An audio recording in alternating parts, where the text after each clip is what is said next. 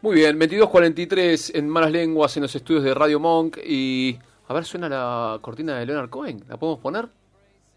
Cuando suena esa cortina sabemos que, que es hora y momento de entrevista, así que bueno, una vez más tenemos el, el súper, súper, súper agrado de, de, charlar, de, de, de, de hablar. Algo tan lindo, ¿no? Hablar. Exactamente, así que ya estamos conectados con Agustín Aristarán, mejor conocido, más conocido para todo el mundo como Soy Rada. Hola Rada, acá Tomás Gorrini, Patricia González López, Juan Do Castela te saluda, ¿cómo estás? Hola. ¿Me escuchás? Hola. Hola. ¿Se escucha Rada? ¿Cómo andás? Ah, caramba. Los problemas técnicos. Hola. Hola Rada, ¿me escuchás? Ahora sí, Ah. estaban justo escuchando la presentación y se fue. Serendipia, Rada. ¿Cómo va? ¿Cómo andas? ¿Bien? Bien, che, muy bien. Bueno, bueno, muchas gracias Muy- por muy bien. muchas gracias por atender, para atendernos. Sabemos eh, lo cargada que, que- que está tu agenda en estos en estos últimos días con una con una presentación y una un- una inauguración tan grande como como Serendipia en, en- en Netflix, ¿no? Imagino que estos días son son súper movidos. Sí, sí, eh, recién lo hablaba con, con un colega de ustedes. eh, es como que estoy en mi cumpleaños hace, desde el jueves. Claro, te llaman todos. Llaman todos, mandan mensajes, escriben, ponen cosas lindas, así que nada, feliz, feliz de la vida. Bueno, Radi, ¿cómo, ¿y cómo fue el, el recibimiento de, de Serendipia? Que, por lo que estuviste hablando, por lo que estuviste escuchando, ¿qué, qué te dijeron? Eh, que la gente se emociona mucho, que se ría mucho, que se ríen mucho, eh, mucha emoción, qué sé yo, de, todo me dijeron. Eh, me llegaron mensajes de lugares donde que ni siquiera entiendo el idioma, qué sé yo, re loco, re, re loco. Mucha gente en Europa mirándolo, eh, no sé, gente coreanos, cualquiera, ¿no? Re loco lo que sucede con eso. Y, y Rada, a ver, eh, conociendo un poco lo que tu historia, lo, lo, que hiciste, también lo, que fue Soy Rada, también la, temporada 1 en Netflix, esto es, un, es quizás el, tu trabajo más eh, au- autobiográfico, digamos, ¿no? Eh, con tu estilo, con tu, con tu humor, pero estamos hablando casi de una, de una biografía. Sí, sí, es, es, es autorreferencial el show.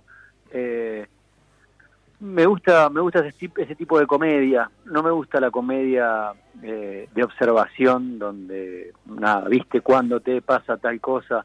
Me gusta que, que la observación o la identificación con el público suceda a través de cosas que me pasaron a mí, aunque sean absurdas, y puedas identificarte desde algún lugar.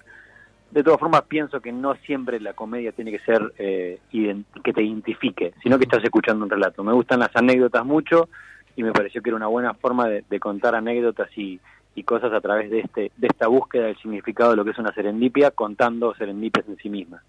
Y también eh, en, cierto, en ciertos momentos de, serendipia, eh, uno de los recursos quizás del humor, esto de contar algo o, o trágico o contar algo más oscuro con, con- con ciertos tonos que, que lo hacen más alegre. Eh, pasa mucho en, en- en- en Serendipia, ¿no? Ciertos acontecimientos que, que, bueno, obviamente no buscaste, que te sucedieron y que, que le das un tono como, no sé si, si tiene que ver también como una especie, a ver, cuando uno hace, hace un chiste sobre algo que le pasa, también es una forma de, de- de cuidarse, ¿no? Y, de protegerse. Es un poco el caparazón que, que- que tenemos ante ciertos, ante ciertos eventos. Sí, creo que, que la comedia cuando, cuando se sucede eh, es cuando la herida o el mal trago ya está cicatrizada. Yo no creo que, que la comedia sane, viste que, que es un lugar muy de... No, Sí, la comedia sana. Yo creo que no, la comedia es madurar un quilombo, eh, una tragedia, un- una problemática. Cuando uno puede hacer comedia con, con eso es que creo que ya pasó cierto tiempo como para uno pueda reírse de eso. Muy bueno. Eh, Rada, ¿qué tal? Soy Juan. Eh, ¿Me podrían subir un poquito el retorno? Los escucho muy lejos. Sí. ¿Ahí me escuchás? E igual, de lejos. Igual de lejos. A ver. A ver ahora. Ah, Ahí un poquitito mejor. Bueno, voy a hacer el intento a ver si me... Ahí va, pero me- ahí está perfecto. Ahí saqué toda la bola, mira. Eh, no, te iba a decir esto. Estaba viendo Serendipia y Bueno, vos sos un artista como muy ecléctico, no sé si es la palabra correcta, pero cantás. Me encanta esa palabra, ¿te sí. Gusta? Me gusta, gracias. Bien. Haces humor, haces magia, sos buen narrador. Recién estaban hablando un poco de eso, que, que, que parte del más que stand-up es como narración también en algún punto. Y nada, yo estaba pensando que me es muy difícil encontrar alguien a, que, a quien te parezcas en el sentido de, de, no sé si tenés un referente o alguien a quien vos mirabas y decías, yo quiero hacer lo que hace este tipo.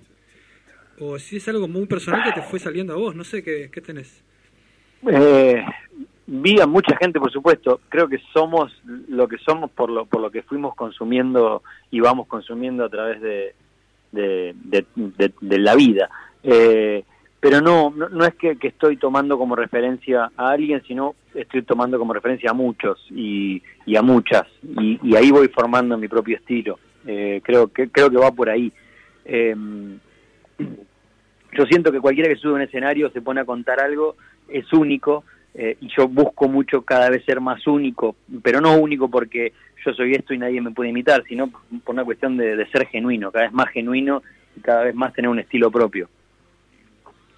Rada, eh, me quedo con algo que dijiste en la, en, en la respuesta anterior, esto de, de este lugar común de, de, de que el humor eh, no sana, pero, uh -huh. pero es medio paradójico, ¿no? Porque en, en este momento quizás el, el, el, humor realmente sana, ¿no? Con lo que, con lo que estamos viviendo. Me refiero a, a uh -huh. como consumidor de, de, bueno, de serendipia sí. en este caso. Es como que, bueno, eh, sí, el, el, humor en este momento sana. La hora que estuvimos, oh, recién me contaba Duaca, la, el, el, conductor de Madregua, sí. que, que, lo vio con, que lo vio con la hija, y también eh, en ese momento... Le pido disculpas a la hija, va al padre que tuvo que explicar lo del mago no coge. No, no, no, no, no. Se rió. O lo de la marihuana de un señor de 60 años, le pido mil disculpas pero pero funciona de, de, esa manera. Por lo menos obviamente no para vos no para el que hace ese tipo de, de, de, humor pero sí para el que al que lo ve en esta situación sobre todo no y creo que como que vienen eh, y agradecemos de que de que exista esto. Sí me, me, te agradezco mucho que digas esto eh, pero bueno eso lo, lo, decidís vos como espectador. Yo, yo no me puedo poner en ese lugar porque sería como muy omnipotente, ¿no? Claro. Decir, bueno, yo estoy con esto, estoy sanando o estoy ayudando a sanar o, qué sé yo, me gusta más pensarlo como es un recreo. Sin duda el entretenimiento en los momentos de crisis como la que estamos viviendo, una crisis impensada, eh, que, que, traspasa cualquier cualquier película de ciencia ficción, eh, sí creo que es un que es un que es un recreo. Eh, un poco también la idea es eso, che, durante una hora y pico vas a estar pensando en otra cosa. Que eso, eso me hace sentir muy bien, pero ponerme en el lugar de estoy sanando o estoy ayudando a sanar me es un montón, no lo, no lo puedo pensar. Bueno, Ray, nada, lo estaba viendo, como te decía, con mi hija, eh, y me, me buscamos que era serendipia, ¿no? Obviamente. Sí. Eh, y era es una palabra que refiere a un hallazgo sorpresivo. ¿Estoy, uh, uh -huh. ¿estoy cerca? Eh, sí, sí, eh, hechos afortunados que suceden cuando no los estás buscando. Claro, bueno, y un poco vos contás eso en el, en el espectáculo, pero también, digo, más allá de, del hecho afortunado, hay detrás de eso toda una construcción tuya, todo un trabajo, es decir, no, so, no es solamente que te encontraste con las cosas, eh, sino que hay como todo un, un, trabajo y un desarrollo muy fuerte detrás de todo, de todos los perfiles de cantante, de mago, de actor, ¿no? Sí, eh, sí. Eh, sin duda soy un chabón muy afortunado. Eh, he tenido mucha suerte en la vida. En una época yo decía, las cosas se consiguen laburando y haciendo y haciendo y haciendo. Eh, hoy llego a la conclusión de que no, también soy muy afortunado, o sea, tuve y tengo mucha suerte en mi vida. Pero también te digo, para tener suerte hay que laburar para que esa suerte llegue. Claro. Porque cuando llega la suerte o cuando te aparece ese momento afortunado, eh, eh, cuando estás preparado es cuando puedes afrontar a eso. Eh, pero, pero, pero sí, hay mucho laburo y, y, y vivo todos los días laburando y, y formándome y entrenando para, para, para, poder estar a la altura de las circunstancias, o de mis circunstancias en realidad. Hablamos con Agustín Aristarán, soy Rada para, para todo el mundo. Eh, Rada, esto, esto de estar en Netflix significa también hablar de, de, de, quizás un humor más universal, porque como vos dijiste, eh, uh -huh. y también mostrás en, en, las redes que te ven desde Japón, desde Corea, eh, ¿cómo se hace? Porque además vos tenés un humor también a veces tan ligado a, a, a lo de acá, también hasta con, hasta con los gestos, hasta con la música. Eh, ¿Cómo se hace para eh, llevarlo a un, a un idioma más universal, el, humor que haces, cómo se plantea, cómo, eh, me imagino que Fábricas, Pablo Fábricas también estuvo en, en, esa construcción, ¿no? Porque ya no estás hablando a, los argentinos, a los porteños, sino que es a todo el mundo básicamente, a otras costumbres, a otros usos horarios, a, un, otro mundo diferente. Sí, en mi vida pasada, en la que era mago profesional, eh, fueron 20 años de, ser mago y vivir de la magia tuve la suerte de laburar mucho por, por varias partes del planeta, entonces siempre mi comedia la entendí como, como que la pueda ver un español, eh, un colombiano, un chileno o un argentino. Entonces siempre la pensé desde ese lugar. Eh, y como también yo siempre consumí comedia de otros lados, eh, la pienso desde ese lugar. ¿De qué manera se, la logro? No hablando de, del día a día de lo que pasa acá, y en pensando en palabras que son eh, muy, eh, muy clásicas de acá, buscarle la vuelta para que esa palabra poder decirla igual, sonando argentino, pero para que la pueda entender otra persona. Pero creo que forma parte también de, de, cómo laburé siempre. Eh, cuando laburé mucho por Latinoamérica o por Europa, era eso. Yo pensaba, digo, esta persona lo van a ver, ¿Cómo hago para que entiendan lo mismo que quiero entender yo desde un argentino, sin hablar en neutro y sin cambiar mis palabras para que lo puedan entender? Entonces creo que forma un poco por ahí y siempre pienso en mi comedia, en mis contenidos para eso, de esa manera. Y sobre todo hoy que está todo tan globalizado a través de, los medios digitales, que es donde más laburo. Sí, te iba a preguntar eso también. Tenés una presencia eh, definitivamente muy fuerte en las redes. De hecho, cuando vimos el video, mi hija me decía, ah, yo lo sigo en Instagram. Y me contaba las, las historias de, de esos videitos que estás vos con tu hija y como ella por ahí estudiando y bueno, me mostró un par de esos.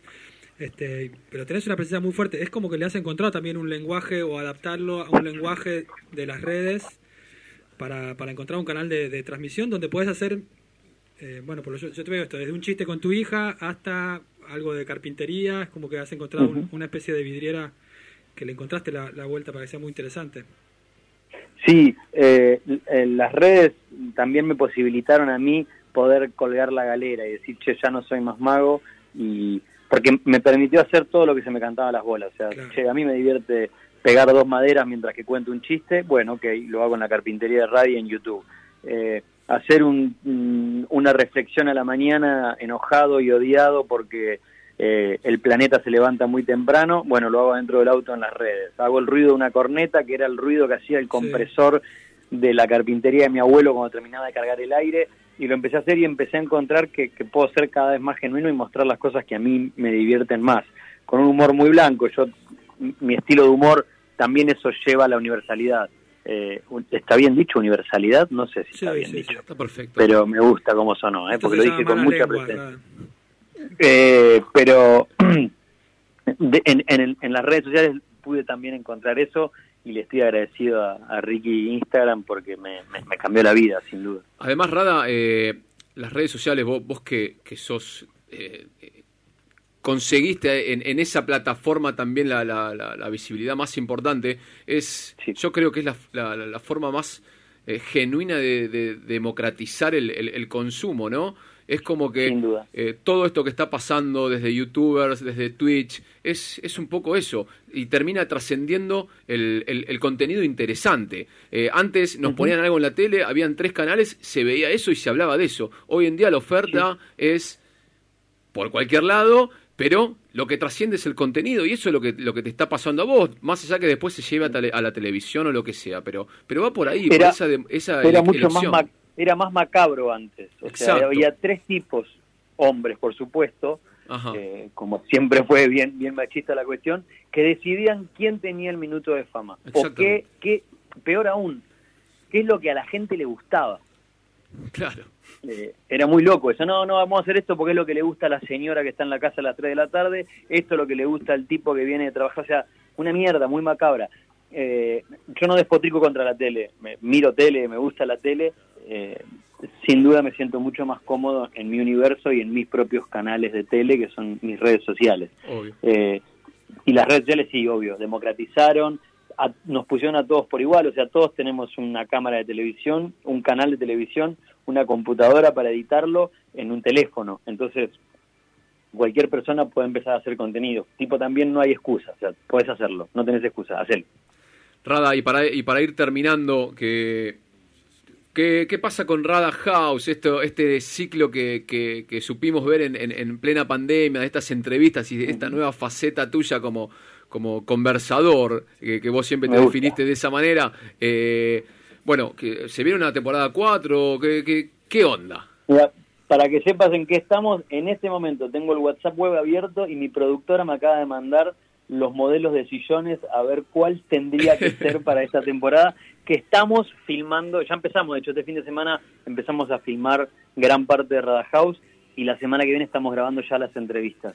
eh, sí, se viene Rada House 4 eh, en Flow en, en exclusivo durante tres meses y después va a mi, a mi plataforma, a YouTube, para que lo vea todo el planeta también. Eh, así que ahí estamos con todo probablemente sea la última temporada, tenemos ganas de, darlo el cierre, pero bueno, nunca se sabe tampoco eso. Eh, así que sí, Rada House hay este año de vuelta, es la cuarta temporada, un flash. Y esperemos, y esperemos que siga, Rada. Bueno, un placer enorme, Rada, te, agradecemos acá desde, desde Radio Monk, desde Malas Lenguas, así que agradecerte y felicitarte por lo que está pasando por Serendipia. Muchas gracias, gracias por mirarlo, gracias por también darme, darle difusión a este proyecto que, que nada, me tiene súper orgulloso. Lo firmo Agustín Aristarán, soy Rada para la hija de Duaca, para todos nosotros. Hasta ¿Qué pasa eso? Desde tu hija hasta mi vieja, mi viejo ven, ven a, Rada y, y, están contentos. Seguimos en Malas Lenguas, un poquito de música en este momento. Después vemos qué tema es.